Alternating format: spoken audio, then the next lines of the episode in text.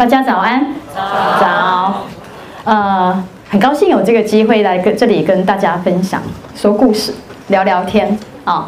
那我我想今天我就用我自己带孩子的历程啊，撇开学校老师的身份来跟大家讲这个故事。那这个故事是怎么样子呢？其实呃，在崔九崔医师的诊所那时候呢，在我还没生小孩前，就听到了这个怀孕啊要自然产，如果没有自然产，孩子后面会有很多的问题。所以我在怀老大的时候呢，我就非常非常坚持一定要自然产。结果非常不巧，我老大非常不容易生，从羊水破水。我八月十号预产期哦，那破水的时候呢，已经是八月二十四号晚上，已经过了十四天啊。那破水的时候是高位破水，所以呢，我也没有去医院，因为我的想法就是到医院第一件事是什么？催生，所以我就在家里，到隔天下午两点才进医院。到了隔天下午进医院之后呢，真的就是立刻催生，催生呢就是非常非常痛，可是我痛得很甘愿哦。为什么？因为三分钟很快就是规律阵痛，所以我的想法是，应该要自然产的机会非常的大。虽然已经十几个小时的破水经过的那个历程，可是从两点开始打催生，三点、四点、五点、六点、七点，每个钟头进来，护士都告诉我说没有开耶。没有，一直都没有开耶，一直到七点半的时候，护士说，我先生问了护士说，还有多久会生啊？护士讲了一句话，我也晴天霹雳，他说，我看最快还要二十个小时。那我就想，我我先生就说，那就算在二十个小时都全开好了，有没有机会自然生？也没有力气生了，所以当下我们就决定只好开刀。就这样就开刀了。可是呢，那个状态下，我还没有符合，我完全不符合啊健保给付的标准，是属于自费开刀的。好，所以我我想，医学的限制跟条件，事实上有很多的东西，是不是在我们自己的这个领域里面可以做决定的？那我们也都没有很多的经验，生很多的孩子。所以，怎么样去在最关键的时刻做最正确的选择？我生完老大，最后悔的一件事就是我同意开刀。我一直在想，我那时候还有没有机会可以自然生？因为后来在很多的研究里面看到，生产孩子经历产道这一件事，刚刚这个董教授也提到了，这个母亲的身体的状况以及孩子经历产道的这个状态，事实上是对于孩子的。后天有很多东西就决定了，但是当我们没有很深刻的这样的认知之后呢，你就无法在那个很少次的选择里面做正确的选择。所以我后来花很多的时间在做坐月子的教学，在做副食品的教学，希望呢从更早的缘起里面就让妈妈们、保姆们知道怎么样正确的去调理。坐月子还有怀孕期间的身体的状况，怎么样子能够尽可能的自然产？怎么样的能够把握人类发展的重要阶段，做正确的副食品介入？因为我们发现现在很多的语言治疗都来自于早期的副食品的介入，出现了很多的问题。好，那有的这些过程，我想我从呃，因为时间非常有限啊，所以我从呃，因为在前六年。带孩子的前六年，事实上我们没有遇到太多的问题，甚至我们看见的孩子是非常健康的。所以，我们常说 ADHD 的关键期，或者感觉统合的关键期是在三到八岁，对吗？有很多这样子的说法。可是呢，我的孩子在三到八岁，在自己的大学，我在那时候在经国管理学院的营养系教书，我的孩子理所当然就在学校附设的幼稚园念书。然后呢，他在幼稚园的餐呢，就是我开的餐。然后呢，一路上就好像没有任何状况，而且那个状况好到呢，就是我们觉得，哎呀，好在有这样的工作环境，孩子可以在学校的附设幼稚园，然后眼睛看得到，吃的是自己开的饮食，所有一切都好像很美满，也都没有问题。那我们做的一个决定是在国小要毕业的时候，因为那时候我在基隆的大学教书，所以就觉得，嗯，总是觉得好像要给孩子更好一点。然后就觉得应该要搬到台北来受教育，所以呢，我们就到台北买房子，付了很高的房贷来台北买房子，目的只有一个，就是想让孩子念公立的小学，然后能够在比较 open 的环境里面。结果我们就选了台北一个很有也不错的小学来开始念书。那我想，那个小学一年级对我的生命整个过程是深刻的。为什么？因为孩子的联络簿每一天都是红字，每一天都有很多的问题。然后呢，我就每天打电话给我的以前同事，就是他的幼稚园的园长，我说我的孩子怎么了？他他他在幼稚园是不是是有问题没有让我知道吗？为什么幼稚园老师说我的孩子这么的好？可是为什么国小老师说我的孩子这么的糟？我我真的失去了判断的标准。那个小一跟小二两年对我来讲是很深刻、很煎熬的。我们换了三家学校。那这个过程里面发生什么事？我想，我记得那时候。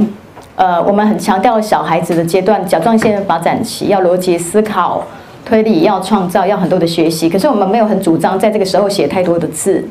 所以呢，我的孩子在大学的附设的幼稚园也受这样的教育。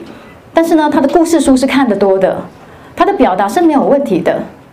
可是呢，到了国小里面，他遇到了国语资优的老师。在小一的时候，很幸运遇到了大家都想要进去的国语资优的老师。我最记忆深刻的一次是。孩子的联络不满的，他觉得我的孩子有问题，就是这个故事，金鱼跟鲸鱼。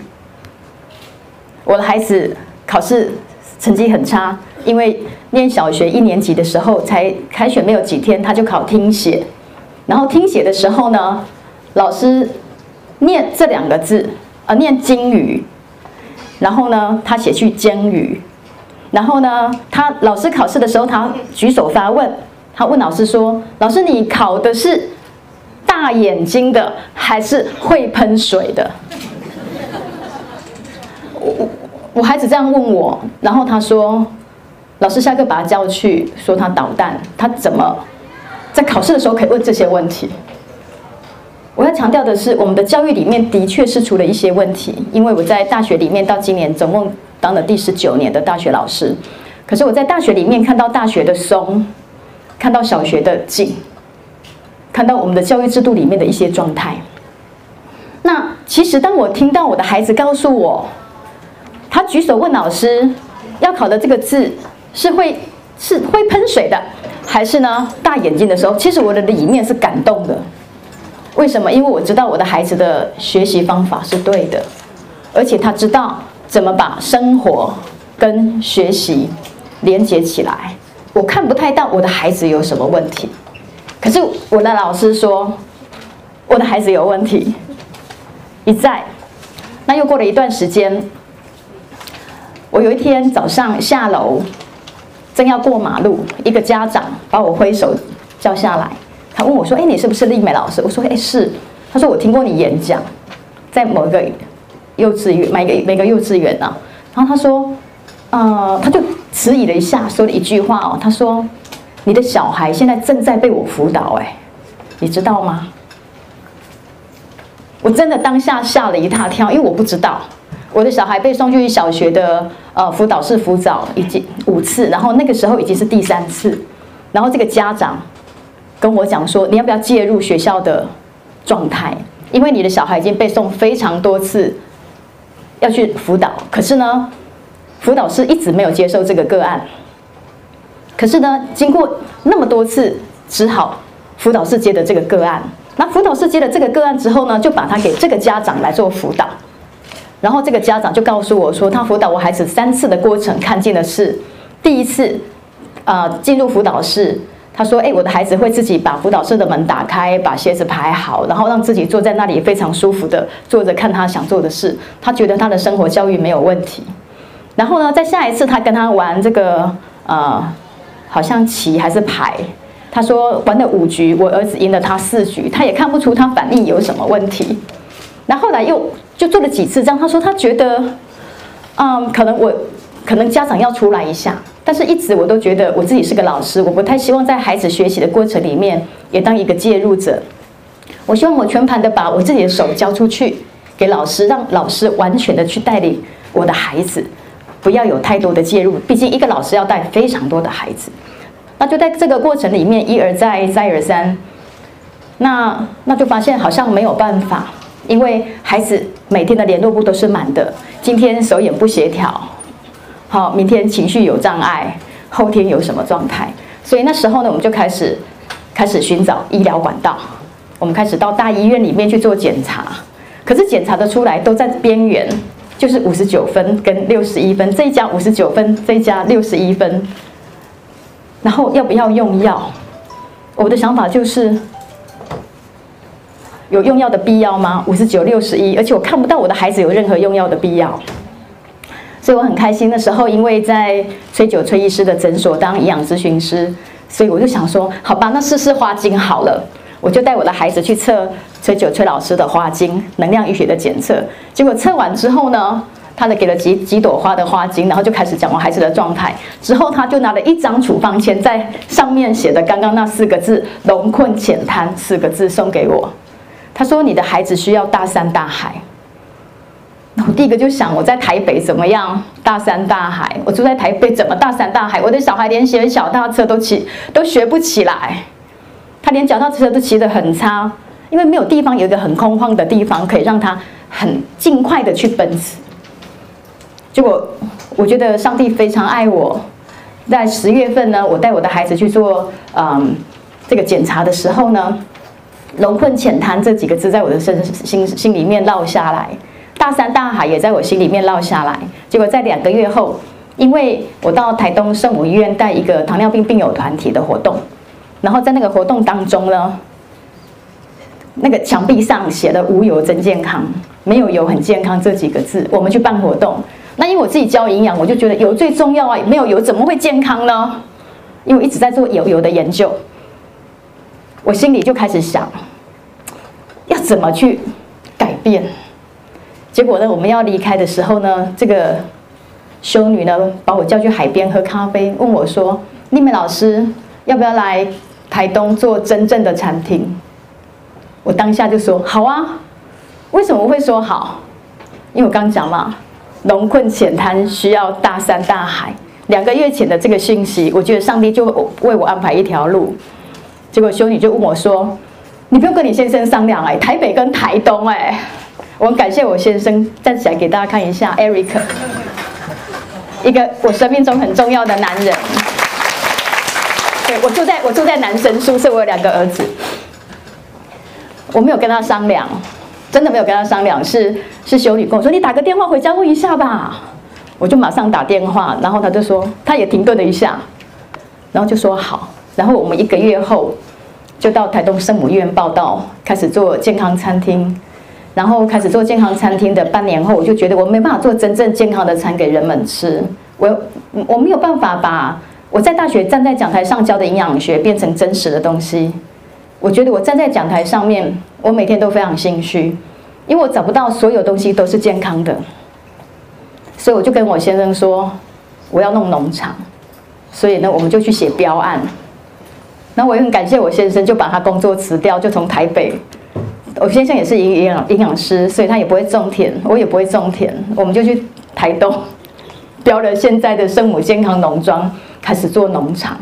那我很感谢这样的生命经验，因为这样子的经验里面，在在那一边呢，我们两个人的生命当中的过往的学习有了重新的更新，因为农场，好，因为餐厅，真的把理论能够落实到生活当中。那意外的收获是什么？好，我们讲，我们从发现田龙 ADHD 到出走天龙国，我们从台北到了台东，到现在又回到台北。我看见的是每个孩子都是独立的个体，每个孩子都不一样。有很轻微的 ADHD，但是他可能不是，有可能他很严重。可是事实上，他不会只是 ADHD，他可能合并了很多很多其他的状态。他可能有知觉动作异常的问题，他可能有肠胃道过敏的问题。他有脂肪代谢的问题，他有先天的问题，他有一百个问题。可是我们的孩子每一个都是独立的个体，我怎么去对待他，怎么去带他，能够让他这个不能改变的先天，在后天可以过得非常好。我想这是最重要的，也是大家最关心的。就我很感谢的是，谁是你生命当中的贵人？我刚提到，我们的在小学就遇到非常好的老师，是大家争相想要的老师，国语资优的老师。所以当他看到我的孩子，我的孩子学习障碍里面，特别是在语文的方面，文字的部分的障碍是比较大的。所以呢，在资优老师里面所看见的学习障碍，他的落差就变得非常的大，了解吗？所以当把时间拉长，孩子学习到了，可是可能不符合老师的要求，但是他的智力有没有问题？他的智力没有问题，但是因为他的学习障碍会让他，我刚刚提到，我们在整个大培养孩陪孩子的历程里面，最大的问题是什么？是抄不起来的联络簿。孩子的联络簿永远抄不起来，每天都漏东漏西，每天都丢三落四。但是我们不可能再跟着孩子去上学，怎么办呢？可是我们到台东的时候，很有趣的，刚刚我们提到，本来的目的是为了到台东陪孩子，结果到台东后搞的农场跟餐厅后，根本我跟我先生连讲话的时间都没有，也没时间陪小孩。可是你知道吗？那一年是我孩子这十几年来，我孩子现在十七岁。最开心的一年，因为没有我们的眼睛盯着他，没有爸爸妈妈的眼睛盯着他，他遇到了一个艺术老师，他的老师是一个学艺术的老师，然后那个老师呢又遇到状况，刚离婚带两个孩子，那个老师的状况也非常的糟，所以老师状况不好，我们的状况又很忙，各位知道吗？就在那一年当中，我的孩子长了十二公分，一年去台东的第一年。他把脚踏车骑得非常好，然后他的所有东西状态都非常好。可是各位知道吗？他的联络簿还是抄不起来。你知道吗？他的联络簿一直都是问号。那我怎么做家长的怎么办？我就是在一个问号回去。所以我们的问号，我们的联络簿一整本就是问号。然后问号一段时间后，老师就会打电话给我，然后一直跟我道歉说，因为班上孩子很多，所以他没有办法。逐一的为他写联络簿，好，那如果可以的话，我会帮他抄上去。然后就这样一个礼拜有很多很正常的作业之后呢，又开始又是问号的联络簿。可是就在那个问号过程当中，因为没有被关注，所以他的成绩不好，也没有被看见。所以呢，前面几年在学校被贴标签的这些状态，师生的关系的紧张，同学的问题全部不见了。他交到了他最要好的朋友，变得非常爱到学校，然后一路上从家里到路上的人都是他的朋友。我印象非常深刻的是，有一次下课的时候，他拎了一大好大袋的凤梨回来，他跟我说，他从学校走到我餐厅的路上，他遇到这个卖凤梨的阿伯，可是他他，他在旁边陪他聊天陪了很久，可是呢。凤梨一颗都没卖出去，他觉得他一定很伤心，所以呢，他就把他身上所有的零钱全部拿出来，把那个凤梨买回来，到我的办公室给所有同事吃。我用这个例子来分享，每个孩子有他可爱的地方。我们真的不是只有念书这一件事可以让我们的生命变得很美好。我们怎么样去看见每个角落、每个点，那个孩子？真的会让你感动的地方是什么？把那些地方拉高，去看见他可以成就的地方，这是非常重要的。所以呢，当你开始发现这些问题的时候，你会寻找什么资源？信息非常的多，现在是网络时代，你每天上网查，你会查到很多很多很多答案。今天告诉你你要这样做，明天告诉你要这样做，你可以一直不断的逛医院，不断的找资源，你可以。发现的是，当你找了营养师、营养师给你的答案，一定会跟复健师给你答案是不一样的。当你找中医师又找了西医，你会发现两个答案是不一样的。可是结论是，我们要对待的是谁？我们要对待的是同一个孩子。那我们要用什么方式来对待这个孩子？你要把中医加西医加营养师加卫教师加心理师加护理师吗？怎么样对孩子是最好的？我们有没有问过孩子最想要的是什么？其实孩子最需要的是陪伴，而那个陪伴是很大的技巧。陪伴是很大的技巧，是唠叨还是陪伴？陪伴。陪伴。好，好，那我们怎么用爱去陪伴呢？好，呃，我再讲两个故事。在那个过程当中，其实我孩子的状况还是一样的，他的成绩还是一样的，离不开永远的后三名。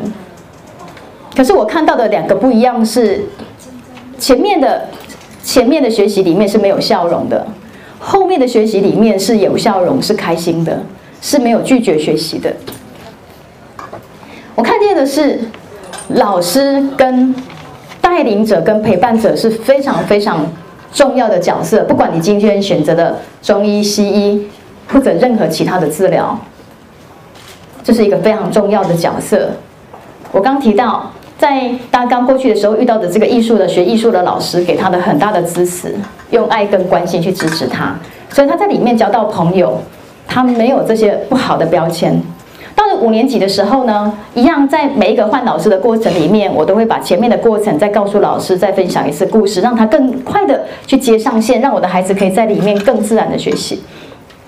我很记得这个洪佳慧洪老师，我真的也非常感谢他。我跟他讲完之后的两个礼拜，老师跟我约谈，他说：“妈妈，孩子真的有问题。”然后他开始告诉我，因为我已经五年没看医生了嘛，也没有进医院了，就是我们自己用爱陪伴。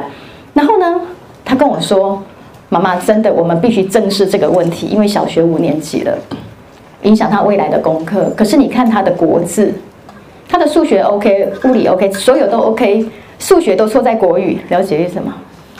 数学都错在国语，数学都没有错，物理化学都没有问题，理解都在国语，好，国文英文的问题。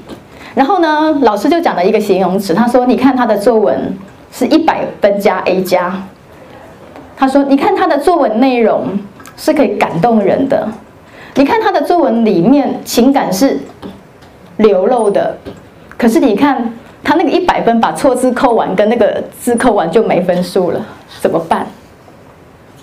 他觉得孩子一定有一些状况，我们又开始找医生，又开始看医生，然后我就发现孩子的笔从小到大没有一支笔是好的，都是折断的。”我们开始想，是不是有一些声音上的问题？又找了医生，就在想他的听觉可能是比较宽广的。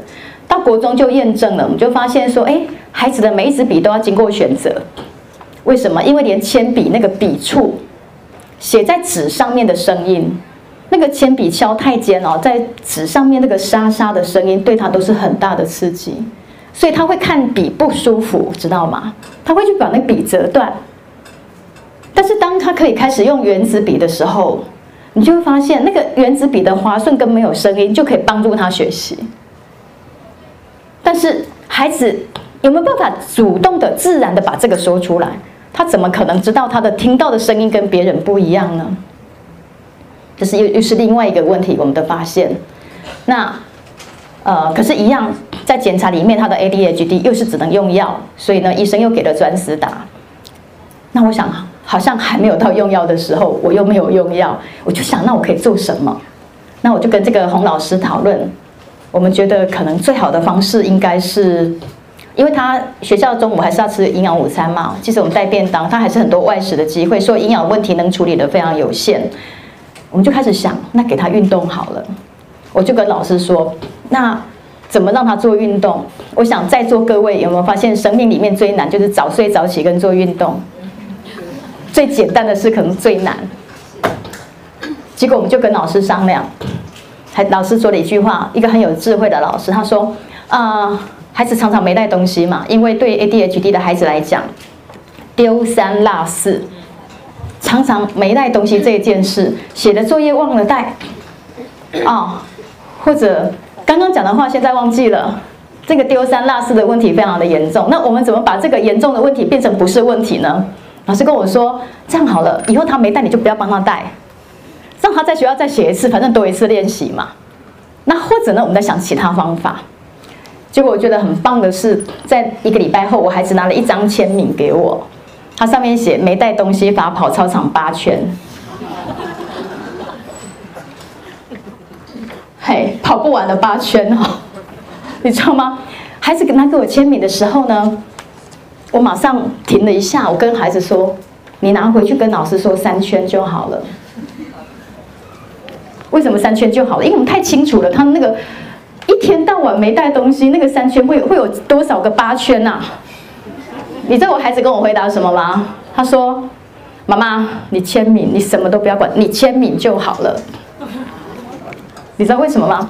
因为呢，他说呢，老师本来是要让他抄课文抄十遍的。他每天跟老师讨价还价，讨价还价，从他那个十遍八遍两遍变两圈四圈五圈，最后才变成八圈的。这个八圈得来不易呀、啊。这个是一个有智慧的老师，对不对？因为我们要做运动，可是我们常常没有方法，我们常常没有办法持续。可是我们知道运动对孩子非常非常的重要。结果呢，就这样子。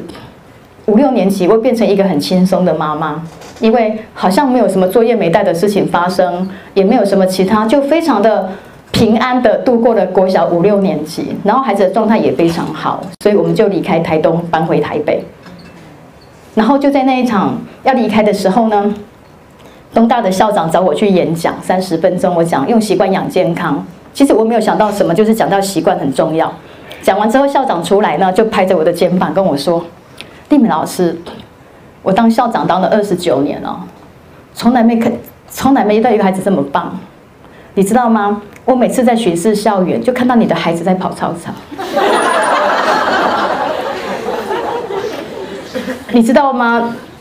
你知道那个心里面有多想哭的感觉，你知道吗？可是你知道吗？因为这样子。因为那个老师的没贴标签，因为校长是我小孩的社会科老师，可是你看他没有看见我孩子 ADHD 的问题，他的眼睛里面完全没有孩子有 ADHD 的问题，在他的眼睛里面看见的是孩子的美好。然后他说：“你知道吗？你孩子的电脑打得实在是很好，你知道吗？他可能不知道，他全班的那个圣诞节卡片都是他一个人替全班发给我的。其实我知道。”他可能不知道那个同个网址发出来，上面写不同的名字是不同的人，因为他非常爱打电脑，所以他就假假名义就是发信做自己做卡片发给老师，发给每一个老师。但是他发一张不够，他想再多玩几次电脑，所以他用他班上同学的名字做不同的卡片给老师。你看孩子他有很多他的生存之道，可是当你眼睛看见的时候，你用欣赏的角度还是用？责骂的角度就决定孩子会变得怎么不一样，所以我想，我孩子从小还有一边的扁平足的问题，所以呢，其实运动的神经不是非常好，啊，当然还是非常好动。可是各位知道吗？我们知道扁平足很容易跌倒，可是我孩子没有买过一双矫正鞋，可是你看他脚踏车骑得非常好。更重要的是，你知道吗？这个跑不完的八圈。让他跑到班上的前三名，跑到有自信，好，所以我们知道，ADHD 很重要一个核心关键，运动，运动非常非常的重要。当你选择药物之前，如果你真的要选择，其实你真的要先回去做一件事，把我刚刚想的事情想一下，父母亲的陪伴做得够不够？还有孩子的运动够不够？孩子的生活上面还有你什么可以做的事，你做了没？你再去做最后的选择，那个不得不的选择。我们不是说不能用药，因为程度的轻重缓急差异非常大。可是我们在什么时间点，在什么状况下下最好给孩子的处方？那个处方不是只有药物，好，它有饮食、有运动、有爱，还有更重要的就是好的老师跟陪伴者，哈。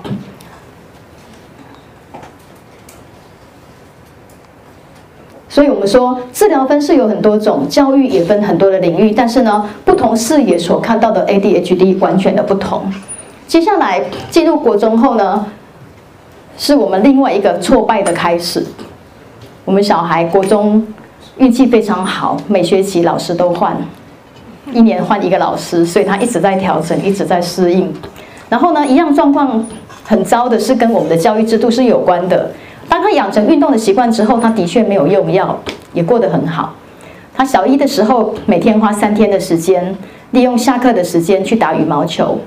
然后他的羽球训练选择的是两个钟头的前置作业，就是必须不断的跑操场跟运动，做各式各样的体能训练。之后呢，老师才让他奖赏一个小时打羽球。也就是你为了要打羽球这件你你觉得美好的事情，你必须先做两个小时的体能训练，这真是一个很棒的课程。所以在这个课程当中，你会看到他的小一是他他的国中一年级是过得非常好的，情绪的稳定度也是好的。到了国二开始有什么？有开始课后的补习，你就发现那个运动从三天变两天。到了三年级的时候呢，你就发现几乎就没办法做运动了，因为他的不补习这件事变成很大的问题。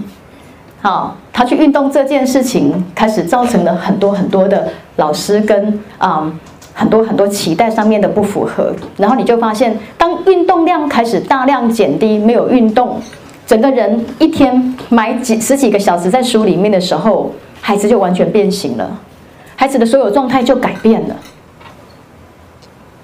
所以，我们怎么样能够在里面坚持？我想这是另外一个很重要的核心关键。所以在那个时候，我想，呃，学校告诉我一定，呃，必须给他吃药。所以那时候我就开始，我开始想，要怎么办呢？到底要不要吃药？可是我心里面是不愿意吃药的。可是我觉得孩子已经国二、国三了，其实他有很多的自我判断的部分，他有很多很多的。了解跟懂，所以我开始带着孩子看身心科、看复健科、看很多的科别。可是拿到的一堆证明，好，他的手腕的部分，手腕关节，我们终于在国三找到答案。他的腕关节，他为什么写字那么差？因为那时候十四岁，他的腕关节这个部分只有七岁的发展，知觉动作的问题。所以呢，你就发现了。他的写字是用整只手背在写字，是很辛苦的。他不是像我们写字很轻松的，这手挥一挥，这是他的问题。可是这个问题是在后面的很多很多的复健科的检查里面才看见的。那就在这个过程里面，国二、国三老师的不断告诉我，你要给他吃药再来上学。补习班告诉我，你要给他吃药再来上学。那我就跟孩子说，其实家里好多好多的药都没打开过。我孩子说：“妈妈，那吃看看好了。”我就跟孩子说：“你决定。”结果我孩子开始吃的第一天，第一天到学校后回来，晚上就跟我说，他觉得他今天很不一样，表现很好。然后老师的联络簿上面也有了，也很正向，才一天而已。所以呢，我孩子变得很主动，每天把药带在身边，很认真的吃药，吃了一个礼拜，完全不用我叮咛。还跟我说要不要加剂量，会不会效果更好？一个礼拜而已。结果一个礼拜后，我问我的孩子说：“你觉得好不好？”他说：“妈妈，我觉得很好。哎，我我变得跟以前不一样，我的状况很好。可是呢，他说，可是我觉得我身体里面住了一个我不太认识的人。”我说：“那是什么感觉？”他说：“嗯。”我吃完的那个样子，所做出来的东西好像跟我是完全不同的。那我说这个感觉好还是不好？我请他自己选择。他说他他觉得他已经不太认识自己的状态，所以我给他一些犹豫期，然后给他做一些选择。然后他跟我说，他觉得他应该还有其他方法，他想试看看，所以他就。就又停止用药，然后他又告诉我说，他那一个礼拜的便当几乎都不太有吃到，没有食欲。然后那时候其实从妈妈的角度很简单，就是我很难跟他谈身身体里面住了一个不太认识的人，那是什么感受？那我就问他说，这个吃不下饭的这一件事对你的影响是什么？这个感觉是什么？你要不要仔细去看？然后我们是不是？我还劝他，我说我们要不要用药用一年看看，把成绩先追上去？因为那个学业的压力真的太大了。可是我孩子跟我说，他还是觉得他想用别的方法。所以后来我们就开始想，那就从营养开始着手。所以后来，因为不同领域的不同说法，我就开始想，那饮食可以做什么？那那时候已经回了台北了，所以我又回来台北，也又回了大学教书，教了三年。我就想说，好吧，那再去弄农场。我又回来，又开始去弄了一个农场，弄了餐厅。然后就觉得看到很多很多的研究，就发现油好像是最严重的问题。看到很多的研究指出，，omega 三的油脂是一个很大的问题。所以我们就开始做油，开始做奇亚籽油，开始做各式各样的油品给孩子，让他空腹吃，然后开始去做各式各样的检查。因为我们看到中医里面很多的说法，好，不要吃油炸的，不要吃巧克力，然后蛋白质来源从豆类，不要从肉类，不要吃焗烤，少喝含糖，奶奶蛋不要吃，多喝豆浆。我们都知道，可是孩子根本做不到，因为除非他不要走到外面去，除非他每天自己带便当，这些几乎都做不到。我在想，我要怎么更精准、更确切的去找到一些东西跟答案呢？我们看到的是。这么多这么多 ADHD 的孩子，看到过动妥瑞，看到这么多的孩子，我们看见的是过敏的现象多不多？至少我的孩子过敏是一路上都非常严重的，每天早上起来都包水饺，上厕所都上一个钟头。到现在我们最大的困扰还是他回到家里到的厕所就是待一个钟头，不管是上厕所不好上，肠胃有问题，还是情绪有压力。可是你知道？肠胃过敏跟鼻子过敏一直是他很大很困扰的问题。然后我们在研究里面看到很多的 ADHD，它跟过敏、跟 Omega 三、Omega 六的比例、跟高磷、低铁、蛋白的这些都有很大的影响。所以呢，我就开始想，那我用什么方法可以给他呢？我们就开始找市面上的奇亚籽油，开始找亚麻仁油，开始找紫苏油这些跟 Omega 三有关的东西。然后呢，让孩子呢。因为我们知道，在很多的研究里面提到了 ADHD 的孩子，在研究当中都发现他们有 Omega 三这个多元不饱和脂肪酸缺乏的问题。所以呢，就在这个部分呢，呃，可是你可以看到，在研究指出他们的这个部分缺乏，可是问题是是代谢的问题还是饮食的问题？到今天没有一个很明确的答案跟定论。那我的想法就是先做，先从知道的。范围先缩小，我们先做。所以呢，我们说给孩子怎么样？给他的身体加好油，让他怎么样？可以怎么样？健康的走出去。好，这是我给他给孩子做的。所以呢，我就开始用了奇亚籽油，开始用了亚麻仁油，开始用了紫苏油，用的各式各样这些油品，来把孩子让他能够很方便的带出门，在他的外食当中把这些加进来。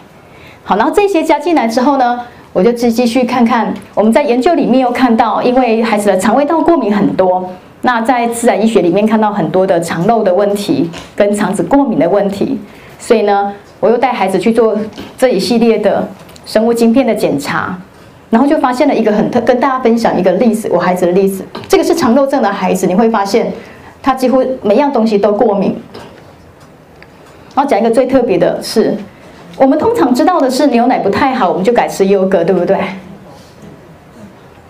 因为牛奶拉肚子嘛，乳糖不耐，那我们就改优格，优格就不会啦。可是你可以看到做出来检查不尽然是这样，每个人都是独立的个体。我们看到的是，哎，那孩子的牛奶，哎，越左边是越越轻微，越右边越严重。我们可以看到他的牛奶是有一点点过敏，是轻度的，其实严重一点，可是优格是更严重的。我看的时候吓傻了，因为我想说，呃，这个孩子本身有过敏，那我就把大蛋白分子、把蛋、把这些蛋啊，还有这个奶啊这些，把它降到最低。所以我很认真买优格，很认真自己做 cheese 给孩子吃。可是发现，哎，孩子反而 cheese 的过敏、优格的过敏是比牛奶严重的。所以呢，事实上我们可以透过一些现在很科学的检查，可以去把孩子的过敏的问题也做一些排除。好，这也是一个，然后再来，我们可以看到的是另外一个，就是我们可以看到的这个色氨酸跟酪氨酸这个系统啊，就是我们讲的神经传递的这个系统呢，我们可以看到很多这个孩子呢，他的色氨酸跟酪氨酸的源头有问题，或者相关的食物过敏。我看到我孩子这方面也有一些状态，所以我们就开始用这方面的营养品开始做补充。好，然后在脂肪酸的代谢的部分。好，我就透过一些检查，去把孩子的脂肪酸代谢哪个地方的代谢异常，是长链的脂肪酸代谢异常，好，还是短链的脂肪酸代谢异常？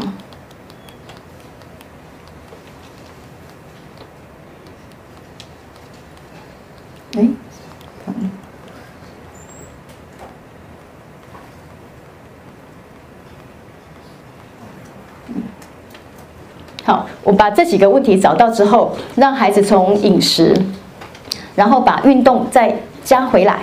好，在现在的状态，就是把孩子的饮食，把刚刚的过敏的问题、脂肪酸的问题、好的脂肪酸的问题，尽可能的加到孩子的饮食当中，用好油。那一方面，食安问题里面油是一个很重要的课题，花点时间去认识油，找好的油品给孩子。那第二个，把垃圾食物跟含糖饮料拿掉，色素香料拿掉，然后最后呢，让孩子的运动加尽可能的加到他可以负担的部分。那最后把什么生活作息规律化，那这样子对孩子就会有非常多正面的影响。好，那我想先因为时间的关系，我分享到这里。